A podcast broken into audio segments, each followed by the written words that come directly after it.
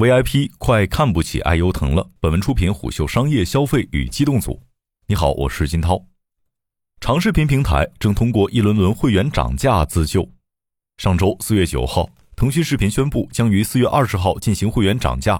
连续包月费由二十元涨至二十五元，涨幅百分之二十五；连续包年由二百一十八涨至二百三十八。长视频平台或将迎来新一轮会员涨价潮。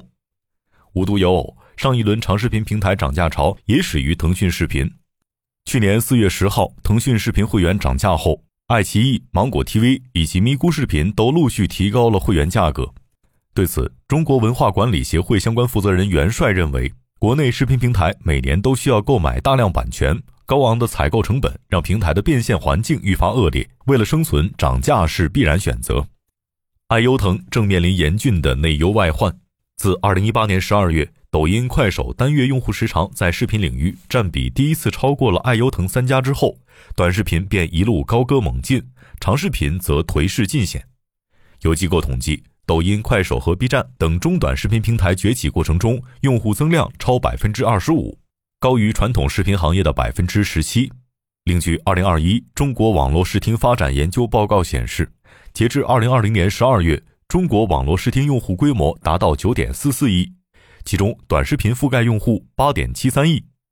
以抖音、快手为代表的新势力崛起后，快餐式内容正对用户心智进行重塑，并以此不断拉升用户粘性。一方面，抖音、快手流量大，内容消费门槛低，更适配碎片化时间，用户愿意牺牲一些体验，换取更便捷的娱乐方式。另一方面，用户沉迷及时反馈的爽感，导致短视频用户渗透率和互动性奇高。反而逐渐对长叙事或完整剧集丧失耐心。除此之外，短视频还长出两种加速掠夺用户的能力：一个是社交货币，如果你想停止使用短视频，可能会丧失很多朋友、同事之间的共同话题，这意味着你可能会脱节；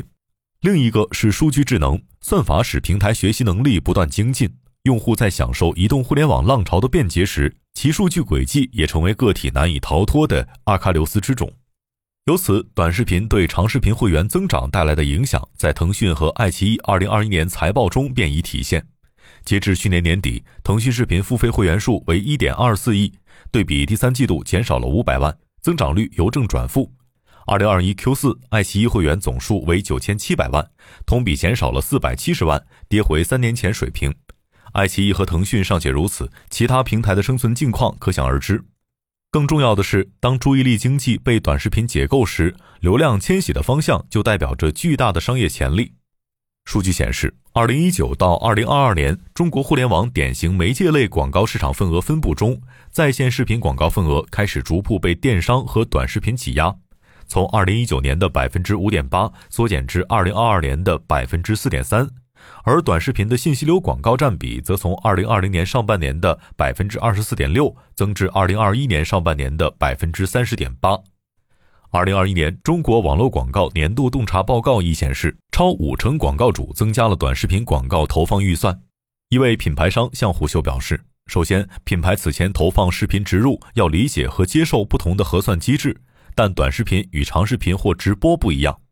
第二，短视频直播做完以后，每个单独的短视频都是高光时刻，能将流量曝光扩大化，因为用户都喜欢看精彩瞬间，产品和品牌的曝光次数会高于原来对长视频的品牌植入。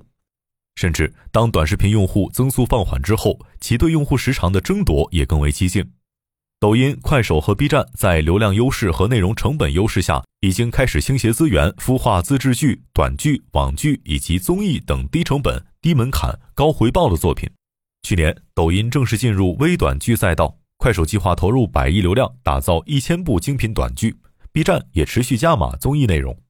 这不仅会模糊长视频的业务边界，还会进一步挤占其商业空间。毕竟，无论短视频对广告份额的蚕食，还是对内容边界的扩张，都是对用户时长争夺的必然结果。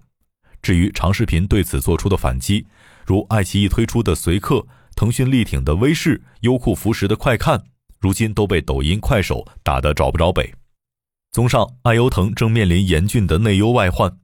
对内，会员增速持续放缓，降本增效迫在眉睫；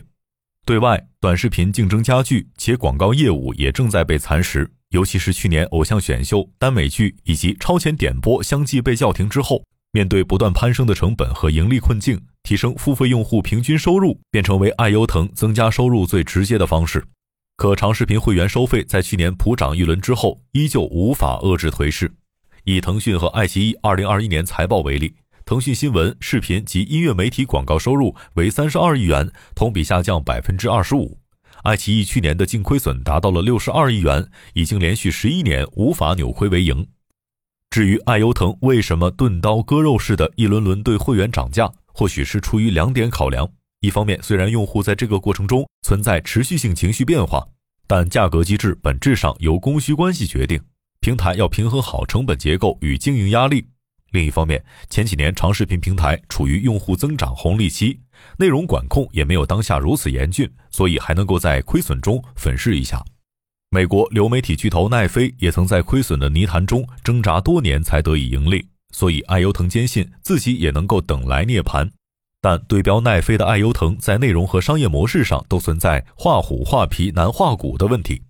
一方面，奈飞已培养出持续产出爆款内容的能力。经过长年累月的内容积淀，其内容资产完全能够满足新老会员多元化的视听诉求。即便奈飞后续减少内容成本投入，用户依旧愿意持续为其内容买单。另一方面，国内外用户付费文化存在巨大的差异。欧美用户已经养成了付费订阅的习惯，奈飞不过是用更便宜的价格将原来有付费习惯的用户和产品转移到线上。本质上，奈飞不是在创造一个市场，而是完成了一场消费方式的迁移。反观国内的爱优腾，却在版权价格高企和内容同质化泥淖中越陷越深。二零二一中国网络视听发展研究报告显示，综合视频平台中，爱奇艺、腾讯视频、优酷、芒果 TV 以及哔哩哔哩五大平台占据了百分之八十八点三的市场份额。爱优腾更是在十年内共计烧光了一千多亿元，但至今仍看不到盈利预期。自二零一五年各大平台为囤版权争相竞价之后。流量明星加大 IP 等于爆款的虚假繁荣，一度让平台退化成为流量论的拥趸。比如，二零一七年《三生三世十里桃花》上映时，阿里大文娱总裁还公然说：“我们大数据分析过，观众根本不关心什么剧情、什么特效，大家就是喜欢看流量明星。”于是，在长视频围猎版权的军备竞赛中，IP 和流量明星待价而沽，平台也只能追高。根据中信证券的数据统计。仅二零一六年，一二线明星的片酬就上涨百分之二百五十。二零一七年，明星片酬更是进一步上涨，以鹿晗、杨洋、郑爽为代表的新生代演员，甚至单部酬劳超过一亿。这无疑进一步抬高了平台的内容成本。例如，腾讯原本与优酷协商各出六亿元拿下《如懿传》的播放权，结果腾讯豪掷十三亿抢下独播权，溢价一个亿。再比如，剧版《盗墓笔记》上线时。片方原本与优酷商定价格是两千四百万元，结果却被爱奇艺以六千万的价格抢下独家版权。与此同时，网络电影的泡沫也被进一步吹大。仅以云和数据的二零二零年中国网络电影行业年度报告为例，二零二零年投资成本在三百万以下影片由百分之五十一缩减至百分之四十，投资成本六百万以上的影片占比攀升到了百分之三十四，一千万以上的影片占比也跃升至百分之十二。可即便爱优腾斥巨资在内容成本投入上，但他们却未能培养出用户的忠诚度。过去几年，什么剧火就一涌而上，此后几十部同题材的剧集更是接连上线播出。对于用户而言，自然是哪个平台上大 IP 出爆款，他们的热度和注意力便跟到哪里。之所以会出现这种现象，是因为平台方和制作公司都在追求一种最为稳妥的回报模式。一位业内人士对虎嗅表示。长视频涌现如此多甜宠剧，说明这个类型在商业化上比较成功。要知道，用户审美和平台诉求不同，即便很多人吐槽，但这个类型的剧依旧会上。如此下去，不管是综艺节目还是影视剧集，长视频平台内容同质化越来越严重，倒逼观众倍速追剧的情况越来越普遍，口碑和会员续费意愿自然也越来越低。正如编剧汪海林吐槽的那样，十年的时光没有实现产业升级。一千亿没有产生优秀的作品，反倒是消灭了观众。鉴于此，长视频会员一涨价，用户便会情绪反弹。正如一位网友说道：“说到底，还是人民日益增长的精神文化需求与烂片、烂演技、烂剧情剧集出现不对等。况且，爱优腾的会员权益并不地道，用户为视频平台充值是为了去广告的，结果平台有会员广告和插播广告小剧场；用户充钱为了更早看剧集更新，结果平台有超前点播二次收费；用户充钱为了精品内容，结果首页推荐的甜宠和古偶剧扎堆。此外，高企的内容成本投入还为长视频平台埋下了一个引雷，且近些年正越发拖累其经营状况。简单来说，长视频平台会将版权内容投入算作版权资产。这部分成本在财务上普遍采取加速摊销方式，摊销金额逐年降低。虽说奈飞也是加速摊销内容成本，但其底气在于内容库丰富的影视剧集存在长尾效应。例如《纸牌屋》《怪奇物语》《鱿鱼游戏》等 IP，不仅击穿了文化壁垒和地缘政治向全球输出，还因其口碑持续拉动会员数量的增长。反观爱优腾，其内容库能带动长尾效应的优秀剧集非常有限。人世间和开端这样的爆款更是可遇不可求。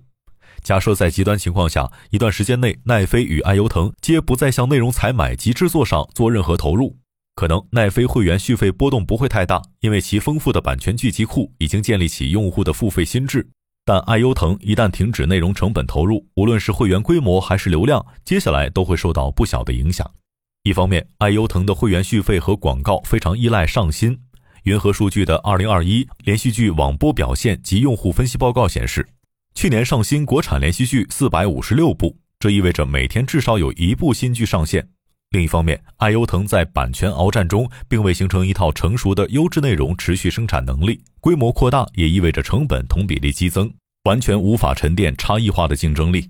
况且，长视频为控制项目制作周期及项目失败带来的隐性成本。甜宠剧和玄幻剧模板化以及剧情俗套的问题被用户诟病多年。这样的项目，即便第一年在财务上赚钱，第二年摊销创造的会员续费和广告收益同比第一年会陡崖式下跌，其商业价值与摊销成本严重不匹配。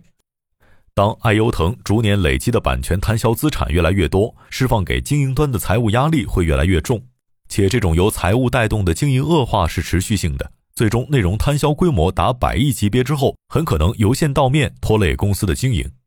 一位业内人士对虎嗅表示：“其实平台管理层早就知道烧钱批量上低质内容不可持续，但三家在军备竞赛环境中，为了维持地位优势或是赌爆款，不得不咬牙上。